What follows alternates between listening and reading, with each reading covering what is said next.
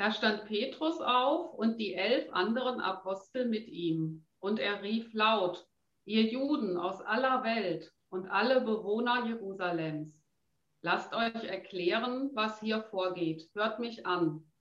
Die Leute hier sind nicht betrunken, wie ihr meint. Es ist ja erst neun Uhr früh. Nein, hier geschieht, was Gott durch den Propheten Joel angekündigt hat. Wenn die letzte Zeit anbricht, sagt Gott, dann gieße ich über alle Menschen meinen Geist aus. Männer und Frauen in Israel werden dann zu Propheten.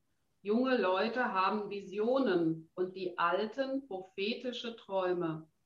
Über alle, die mir dienen, Männer und Frauen, gieße ich zu jener Zeit meinen Geist aus, und sie werden alle Propheten, und sie werden als Propheten reden. Danach lasse ich erschreckende Zeichen erscheinen, unten auf der Erde und droben im Himmel. Menschen liegen erschlagen in ihrem Blut. Flammen und Rauchwolken steigen auf. Die Sonne verfinstert sich und der Mond wird blutrot so kündigt sich der große Tag des Herrn an, dem niemand entrinnen kann. Wer sich dann zum Herrn bekennt und seinen Namen anruft, wird gerettet. Ihr Männer von Israel, hört, was ich euch zu sagen habe. Jesus von Nazareth wurde von Gott bestätigt durch die machtvollen und staunenerregenden Wunder, die Gott durch ihn unter euch vollbracht hat. Ihr wisst es selbst. Den habt ihr durch Menschen, die das Gesetz Gottes nicht kennen, ans Kreuz schlagen und töten lassen. So hatte es Gott nach seinem Plan im Voraus bestimmt. Und genau den hat Gott aus der Gewalt des Todes befreit und zum Leben erweckt denn der Tod konnte ihn unmöglich gefangen halten. Schon David hat von ihm gesprochen und ihn sagen lassen, ich hatte den Herrn immer vor Augen, er stand mir zur Seite, darum fühlte ich mich sicher. Das erfüllte mein Herz mit Freude und ließ mich jubelnd singen. Selbst im Grab ruht mein Leib voll Hoffnung. Ich bin gewiss, du Herr lässt mich nicht bei den Toten. Du gibst deinen treuen Diener nicht der Verwesung preis. Du hast mir den Weg zum Leben gezeigt. In deiner Nähe werde ich froh und glücklich sein. Liebe Brüder, ich darf ganz offen zu euch über unseren großen Vater David sprechen. Er starb und wurde begraben und sein Grab ist noch heute bei uns zu sehen. Aber er war ein Prophet und Gott hatte ihm feierlich zugesagt, einer seiner Nachkommen werde auf Gottes Thron sitzen. David sah also voraus, was Gott vorhatte. Und seine Worte beziehen sich auf die Auferstehung des versprochenen Retters. Von diesem gilt, dass Gott ihn nicht bei den Toten ließ und sein Körper nicht der Verwesung anheimfiel. Diesen Jesus also hat Gott vom Tod auferweckt. Wir alle sind dafür Zeugen. Er wurde zu dem Ehrenplatz an Gottes rechter Seite erhoben und erhielt von seinem Vater die versprochene Gabe, den Heiligen Geist, damit er ihn über uns ausgießt. Was ihr hier seht und hört, sind die Wirkungen dieses Geistes. Nicht David ist ja in den Himmel aufgenommen worden. Vielmehr sagte er selbst, Gott der Herr sagte zu meinem Herrn, setze dich an meine rechte Seite. Ich will dir deine Feinde unterwerfen, sie als Schemel unter deine Füße legen. Alle Menschen in Israel sollen also an dem, was sie hier sehen und hören, mit Gewissheit erkennen, Gott hat diesen Jesus, den ihr gekreuzigt habt, zum Herrn und Christus gemacht. Dieses Wort traf die Zuhörer mitten ins Herz. Und sie fragten Petrus und die anderen Apostel, Brüder, was sollen wir tun? Petrus antwortete, kehrt jetzt um und lasst euch taufen auf Jesus Christus. Lasst seinen Namen über euch ausrufen und bekennt euch zu ihm, jeder und jede im Volk. Dann wird Gott euch eure Schuld vergeben und euch seinen Heiligen Geist schenken. Denn was Gott versprochen hat, ist für euch und eure Kinder bestimmt und für alle, die jetzt noch fern sind und die der Herr unser Gott hinzurufen wird. Noch mit vielen anderen Worten beschwor und ermahnte sie Petrus. Und er sagte zu ihnen, lasst euch retten vor dem Strafgericht, das über diese verdorbenen Generation hereinbrechen wird. Viele nahmen seine Botschaft an und ließen sich taufen. Etwa 3000 Menschen wurden an diesem Tag zur Gemeinde hinzugefügt. Bald starten wir wieder neu mit Präsenzangeboten in der Gemeinde. Ähm, zunächst mal eher mit kleineren Gruppen, bald auch mit dem Gottesdienst, später mehr dazu. Ich bin ja ehrlich gespannt, wie wir dann in diese neue Zeit starten. Ja, wer wiederkommt oder wer vielleicht sogar neu dazukommt und wer vielleicht auch nicht mehr kommt, ich bin gespannt, was wir wieder aufleben lassen und was wir vielleicht doch auch dauerhaft sein lassen, weil wir es gar nicht vermisst haben. Wir werden ja nicht einfach so weitermachen, wo wir vor 15 Monaten aufgehört haben oder dann irgendwie nochmal zu Weihnachten irgendwie. Die Zwischenzeit gab es ja auch noch. Aber Corona stellt ja vieles erstmal auf Null. Und Gemeinde in Präsenz vor Ort mit Corona wird anders sein als Gemeinde vor Corona. Ich möchte daher im Juni und Juli jetzt mit euch auf eine andere Nullpunktsituation gucken. Wir sind jetzt im Moment aufs, in so einer gewissen Nullpunktsituation, alles startet wieder neu. Ne? Andere Nullpunktsituation, den Start der Gemeinde Jesu in der Apostelgeschichte. Und noch mehr als jetzt war da ja erstmal wirklich alles neu. Ja? Bisher waren die Jünger drei Jahre lang einfach mit Jesus herumgezogen. Nachfolge, so dieses Wort, das hieß ganz praktisch Jesus hinterherlaufen. Ja, ähm, der gibt vor, wo es lang geht und ich laufe hinterher und gucke zu. Fertig. Ja, und jetzt? Jetzt war Jesus nicht mehr leiblich anwesend und die Jesus-Leute mussten gucken. Ja, was, was heißt denn das jetzt? Wie leben wir jetzt zusammen und mit Jesus. Und was heißt das auch konkret, wenn Jesus uns gesagt hat, Apostelgeschichte 1, Vers 8, ihr werdet die Kraft des Heiligen Geistes empfangen und werdet meine Zeugen sein. In Jerusalem, in ganz Judäa und Samarien und bis an die Enden der Erde. Ja, wie machen wir das denn jetzt? Zeugen sein. Nullpunktsituation. Wir wollen dem in den nächsten Wochen nachgehen, im Juni und Juli. Heute schauen wir uns mal eben die erste Predigt an und gucken bei dieser Predigt auf eine ganz grundlegende Frage. Wie wird ein Mensch überhaupt Christ? Wie wird man ein Jesus-Nachfolger heute? Ähm, vielleicht denkt ihr jetzt oder denkt jemand von euch jetzt, oh Mann, Ingo, Mann, das kennen wir doch schon, äh, ist nichts Neues. Äh, bin doch schon irgendwie 20 oder 50 Jahre irgendwie dabei. Äh, aber ich sage, ja, gut, wenn es so ist. Aber ich glaube, dass wir auch nach 10 oder 20 oder 50 Jahren im Glauben immer mal wieder eine Erinnerung brauchen. Stimmt, so geht das mit dem Christwerden. Wir brauchen das schon deshalb, um die Menschen begleiten zu können, von denen wir hoffen, dass sie auch zu Jesus finden. Also das ist im Grunde die, die Grundfrage für die Predigt. Wie, wie wird man Christ? So, und da gehen wir einmal da durch und vier Schritte dazu. Erster Schritt. Von Jesus hören. Die Predigt von Petrus hier in Apostelgeschichte 2 startet ja damit, dass äh, er die außergewöhnlichen Ereignisse von Pfingsten erklärt. Das ist so der Anknüpfungspunkt. Ja, die Jesus-Leute reden in anderen Sprachen. Das hört sich zum Teil sehr, sehr fremdartig an. Ähm, und manche kommen zu dem Schluss, man, äh, sind die irgendwie besoffen oder was? Das klingt ja so. Und Petrus erklärt, was da vor sich geht. Nee, nee, die sind nicht betrunken. Das ist der Heilige Geist, der da wirkt. So wie es schon beim alten Propheten Joel steht.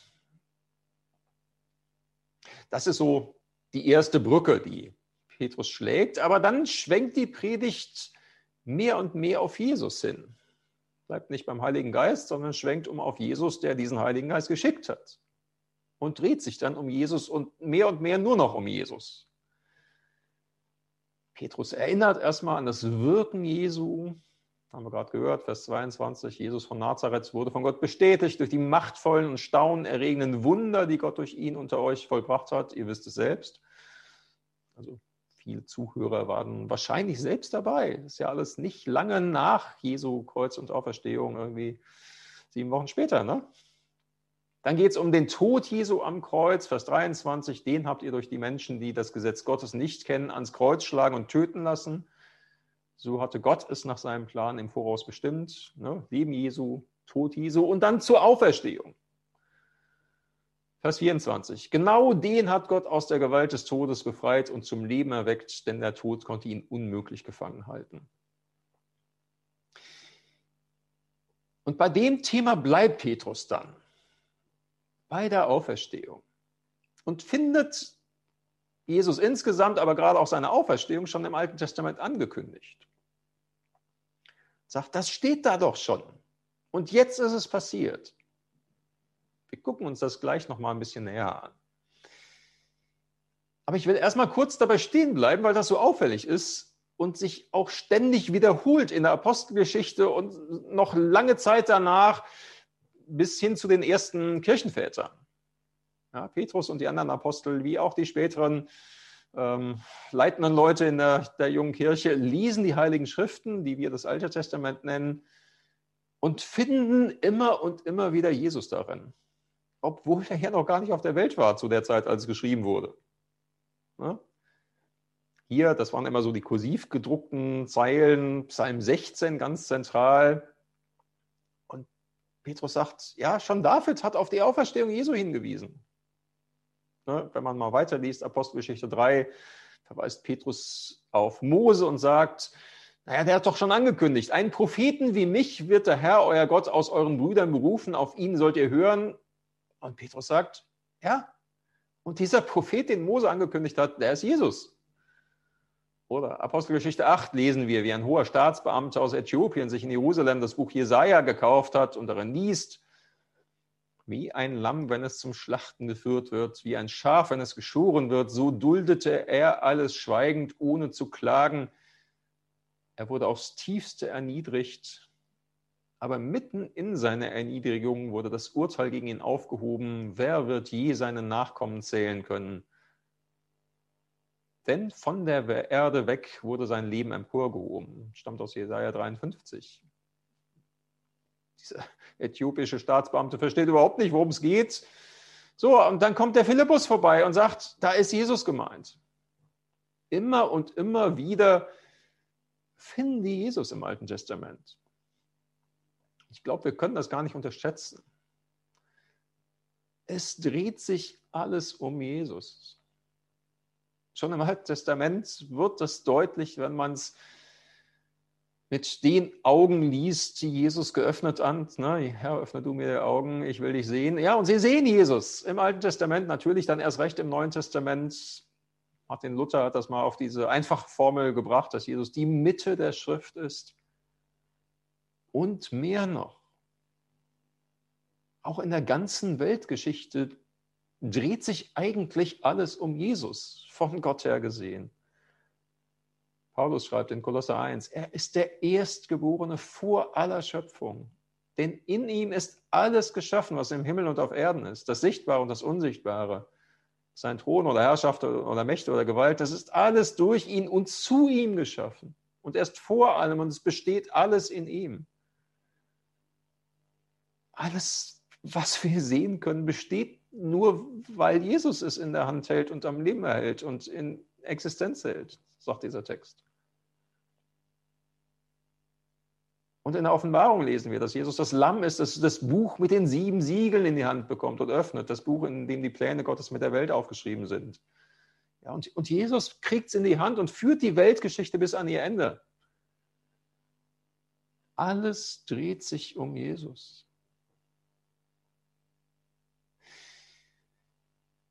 Und das müssen Menschen hören, um zu Jesus zu finden. Nicht bei jeder Gelegenheit. Also man kann auch irgendwie zu viel davon reden. Äh, Wenn es den Ohren, Leuten irgendwie nur noch zu den Ohren rauskommt, dann machen wir auch was falsch, klar. Ne? Und auch nicht in jeder Gemeindeveranstaltung muss immer ganz zentral das kommen. Nicht immer, aber immer wieder. Um es mal mit der alten Werbung für eine alkoholfreie Biersorte zu sagen. Ne? Nicht immer, aber immer wieder müssen Menschen von Jesus hören. Nur so können sie überhaupt zu Jesus finden, indem sie davon hören. Der Glaube kommt durch das Gehörte, sagt Paulus in Römer 10. Im Lutherdeutsch heißt das dann, der Glaube kommt durch die Predigt. Also, erster Schritt ne, von Jesus hören. Zweiter Schritt, wie wird ein Mensch Christ? Verstehen, wer Jesus ist. Da geht es wirklich ums Verstehen, um das Wissen, um den Kopf. Petrus beendet seine Predigt mit dieser Aussage. Alle Menschen in Israel sollen also an dem, was sie hier sehen und hören, mit Gewissheit erkennen. Mit Gewissheit erkennen. Gott hat diesen Jesus, den ihr gekreuzigt habt, zum Herrn und Christus gemacht. Also, guten alten Lutherdeutsch steht dann da, so wisse nun das ganze Haus Israel gewiss, dass Gott diesen Jesus, den ihr gekreuzigt habt, zum Herrn und Christus gemacht hat. Ihr soll, das sollen alle wissen. Ja, und Wissen verstehen, das hat wirklich mit dem Verstand zu tun. Das Evangelium wendet sich an den Verstand, nicht nur daran, na klar, aber eben auch. Da muss man mitdenken und nachdenken. Da geht es um Argumente, um Schlussfolgerungen. So, und Petrus macht das hier auf der Grundlage des Alten Testamentes. Das war für die Leute damals ja gesetzt. Das war für sie eine Autorität, das Wort Gottes. Und Petrus argumentiert damit. Weist eben eh zum Beispiel auf Psalm 16 hin, wo David betet, ich bin gewiss, du Herr lässt mich nicht bei den Toten, du gibst deinen treuen Diener nicht der Verwesung preis. Und dann erklärt der Petrus das. Ich sage es jetzt mal mit meinen eigenen Worten. Also nur mal ehrlich, Leute, wir wissen doch alle, ne? David hat das geschrieben und der ist doch gestorben. Ey, also dessen Knochen liegen doch hier in Jerusalem um die Ecke. Ihr könnt noch sein Grab besuchen. Der kann also nicht sich gemeint haben, wenn er sagt, du wirst mich nicht dem Tode überlassen. Und ich sage euch was, Leute, David hat Jesus gemeint. Den hat Gott nicht bei den Toten gelassen. Der ist nicht verwest, sondern auferstanden. Da steht's in der Bibel. Und jetzt ist es passiert. Macht doch Sinn, oder? Also, ne? Petrus argumentiert, wendet sich an den Verstand der Leute und sagt, hier steht's doch kann man an anderen Stellen sehen. Also nicht für alle macht Sinn, mit der Bibel direkt immer zu argumentieren. Ne? Paulus auf dem Areopag in Athen zum Beispiel argumentiert auch mit philosophischen Gedanken, weil das für die Leute, die ihm dazugehört haben, wichtig war. Aber zunächst mal ist wichtig, ne? das Evangelium wendet sich an den Verstand nicht nur, aber auch. Und wir Jesus-Leute haben den Auftrag, das Evangelium zu erklären, so gut wir es vermögen, es verstehbar zu machen. Und der Zielpunkt ist am Ende immer, dass die Leute verstehen, wer Jesus ist. Das ist ja auch der Zielpunkt dieser ganzen Predigt. Ne? Alle Menschen in Israel sollen also an dem, was sie hier sehen und hören, mit Gewissheit erkennen. Doppelpunkt. Jetzt kommt's. Der Zielpunkt dieser ganzen Predigt. Gott hat diesen Jesus, den ihr gekreuzigt habt, zum Herrn und Christus gemacht. Jesus ist Herr und Christus. Das sollen die Menschen erkennen und verstehen, dass er der Herr ist der dem alle Macht gegeben ist, der, der diese Welt regiert, der die Geschichte dieser Welt an ihr gutes Ziel bringt. Der Herr. Nicht der Kaiser in Rom ist der Herr, der Kyrios, sondern es ist Jesus. Unsichtbar zwar, aber ganz real. Und er ist der Christus, der, von dem wir immer und immer wieder schon im Alten Testament lesen. Das ist so ein, der Messias, der angekündigt war. Jesus ist der Christus und der Herr. Also ne, zum Christwerden gehört es zu verstehen, wer Jesus ist. Und dazu müssen wir es erklären. So, aber alles das reicht noch nicht, um Christ zu werden. Etwas Drittes muss dazukommen. Man muss im Herzen getroffen sein. Die Predigt von Petrus endet ja mit diesen Worten. Ich habe es gerade schon gesagt, ne? alle Menschen in Israel sollen also an dem, was sie hier sehen und hören, mit Gewissheit erkennen, Gott hat diesen Jesus, den ihr gekreuzigt habt, zum Herrn und Christus gemacht. So, Aussage über Jesus. Wer ist er? Gott hat ihn zum Herrn und Christus gemacht, zugleich aber auch natürlich eine Aussage über die Zuhörer. Diesen Jesus, den ihr gekreuzigt habt. Ihr wart das. Ihr habt den Messias umgebracht. Also das ist eine Ansage. Ne? Ihr habt Schuld auf euch geladen. Und zwar nicht mit irgendwelchen Puppensünden, sondern mit Sünde, wie man sich kaum das schlimmer vorstellen könnte. Und wie reagieren die Leute? Na, man könnte sich vorstellen, dass da erstmal eine heftige Abwehrreaktion kommt. Man könnte sich vorstellen, dass die Leute aufstehen und sagen, sag mal, Petrus, was erzählst du für einen Blödsinn? Das war doch nicht ich. Ich war doch gar nicht bei dem Mob dabei, der da geschrien hat, kreuzige ihn. Was unterstellst du mir da? War ich doch nicht. Vielleicht waren sogar ein paar dabei, die mitgeschrien haben, kreuzige, kreuzige ihn. Ist sogar sehr relativ wahrscheinlich, aber doch nicht alle. Aber diese Abwehrreaktionen kommen nicht, sondern da steht, dieses Wort traf die Zuhörer mitten ins Herz. Und sie fragten Petrus und die anderen Apostel, Bruder, was sollen wir tun? Es traf sie ins Herz. Wie wird ein Mensch Christ? Ja, es ist wichtig von Jesus zu hören und zu verstehen, wer Jesus ist, gehört dazu. Aber es muss noch was dazukommen. Das Herz das Zentrum im Menschen muss getroffen sein. Also das Herz ist im biblischen Verständnis nicht nur Sitz der Gefühle, ne, sondern das Zentrum, der Kern des Menschseins, das, was ihn eigentlich ausmacht. Und jemand muss davon, darin getroffen sein. Wie genau passiert das hier in Apostelgeschichte 2? Die Zuhörer sind ins Herz getroffen, und zwar beim Thema Schuld. Das ist ja die Aussage. Sie verstehen, dass Sie Jesus ans Kreuz gebracht haben. Die Sache mit der Schuld wird persönlich. Die Leute spüren, wir haben Schuld auf uns geladen. Schlimme Schuld, schlimme Sünde. Wir brauchen Vergebung.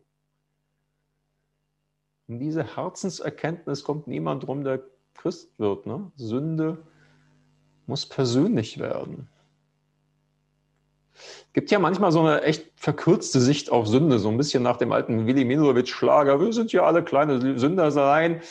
Ja, und Gott ist irgendwie der große Gesetzgeber und Regelaufsteller im Himmel. Und wenn wir seine Regeln übertreten, naja, nennt man das halt Sünde. Ja, Gott stellt ein Schild auf, Rasenbetreten verboten und wir latschen trotzdem drauf. Ist Sünde, naja, aber alles nicht so schlimm, ne? So. Sünde als Regelübertretung. Aber ehrlich gesagt, äh, ja, das ist jetzt auch nicht ganz falsch, aber im Grunde genommen auch eine sehr naive, kindliche Vorstellung von Sünde. Ähm, Sünde ist viel mehr. Sünde bricht Gott das Herz. Sünde weckt Gottes Zorn und Gottes Trauer. Sünde tritt Gottes Liebe mit Füßen. Also ich meine, wenn, wenn eine Ehe geschlossen wird und zwei Menschen sich versprechen, einander treu zu sein, bis der Tod sie scheidet und dann einer von beiden doch fremd geht, ist das ja auch nicht einfach nur ein Regelverstoß. Ich habe was gemacht, was ich nicht machen sollte. Sorry. Nee, da zerbricht was. Sünde bricht Gott das Herz. Aber Gott beschließt, das auf sich zu nehmen. Am Kreuz nimmt Jesus unsere Schuld auf sich an unserer Stelle für uns. Darum hat eben auch wirklich nicht nur der Mob damals, der geschrien hat, kreuzige, kreuzige ihn, Jesus ans Kreuz gebracht, sondern es galt für alle damals und für uns heute. Wir haben Jesus gekreuzigt. Wir sind schuldig. Jesus ist für uns gestorben und wir bekommen Vergebung durch ihn. Denn er hat freiwillig unsere Schuld auf sich genommen, ist den Tod gestorben, der unser Schicksal gewesen wäre. Ja, das, das ist das Evangelium. Für mich gestorben, für meine Sünde. Zum Christwerden gehört es, davon im Herzen getroffen zu sein. Wie wird ein Mensch Christ? Drei Schritte hatten wir, ein vierter folgt noch. Umkehren und sich taufen lassen. Nochmal Vers 37 und 38 hier aus Apostelgeschichte 2. Dieses Wort traf die Zuhörer mitten ins Herz und sie fragten Petrus und die anderen Apostel, Brüder, was sollen wir tun? Petrus antwortete, kehrt jetzt um und lasst euch taufen auf Jesus Christus. Lasst seinen Namen über euch ausrufen und bekennt euch zu ihm, jeder und jede im Volk. Dann wird Gott euch eure Schuld vergeben und euch seinen Heiligen Geist schenken. Kleine Zwischenbemerkung. Wir haben am Donnerstag im Hauskreis schon über diesen Text gesprochen. Da kam gleich die gute Frage auf, also Moment mal, äh, ist ja irgendwie komisch, ähm, muss man sich wirklich erst taufen lassen, um Vergebung der Sünden zu kriegen? Ähm, reicht es nicht an Jesus zu glauben? Haben wir doch sonst immer irgendwie so gelernt. Und wenn man Gott um Vergebung bittet, muss man erst getauft werden, kriegt man erst dann Vergebung? Das ist ja komisch. Und kriegt man erst dann den Heiligen Geist? Ähm, doch klar, ne? für Petrus ist das hier ein großes Gesamtpaket, weil alles auf einmal passiert. Leute kehren um, lassen sich taufen, werden zur Gemeinde hinzugefügt ist heute manchmal ein bisschen komplizierter. Und wenn man sich die Frage stellt, was ist denn, wenn jemand schon glaubt, aber sich noch nicht taufen lässt, kann man dann schön an Markus 16, Vers 16 sehen. Da steht, wer zum Glauben kommt und sich taufen lässt, wird gerettet, steht da. Das klingt ja erstmal auch so, also muss man glauben und sich taufen lassen, sonst zählt es nicht mit der Vergebung. Ohne Taufe für keine Vergebung. Aber dann steht da ein zweiter Satz. Ne? Ähm, da steht im ganzen Vers, wer zum Glauben kommt und sich taufen lässt, wird gerettet. Wer nicht glaubt, den wird Gott verurteilen. Also da steht nicht, wer sich nicht taufen lässt, wird Gott verurteilen. Also da merkt man, im Kern geht es um den Glauben, der sich dann auch in der Taufe nach außen sichtbar macht. Ja, aber der Glaube an Jesus ist entscheidend. So, Petrus benennt hier den Normalfall oder ja, das, was eben zumindest damals der Normalfall darstellte, innere Umkehr und äußeres Zeichen, gehören ja aber auch heute noch zusammen. Und dieses äußere Zeichen ist dann eben die Taufe. Weiß, ist heute komplizierter durch Säuglingstaufe in vielen Kirchen, ja. Aber eigentlich ist das der Normalfall. Innerlich zu Jesus umkehren und das äußerlich zum Ausdruck bringen, indem man sich taufen lässt. So, Klammer zu, kleine Zwischenbemerkungen, um mal zu sagen, hier äh, an der Taufe hängt jetzt auch nicht Vergebung. Ja, aber trotzdem ist sie von Jesus geboten und ist der Normalfall, um im Christsein zu starten. Ne? Nun habe ich vom Hören und Verstehen gesprochen und davon im Herzen getroffen zu sein. All das gehört dazu, wenn ein Mensch Christ wird. Aber am Ende geht es ja eben auch um eine Entscheidung. Willst du? Sagst du Ja zu Jesus und willst mit ihm leben, ihm folgen, wo auch immer dich das hinführt? Und am Ende zielt das Hören und Verstehen und Betroffensein auf diesen Punkt, auf diese Entscheidung. Mit den Worten des Petrus, kehr jetzt um und lass dich taufen auf Jesus Christus. Lass seinen Namen über dir ausrufen und bekenn dich zu ihm.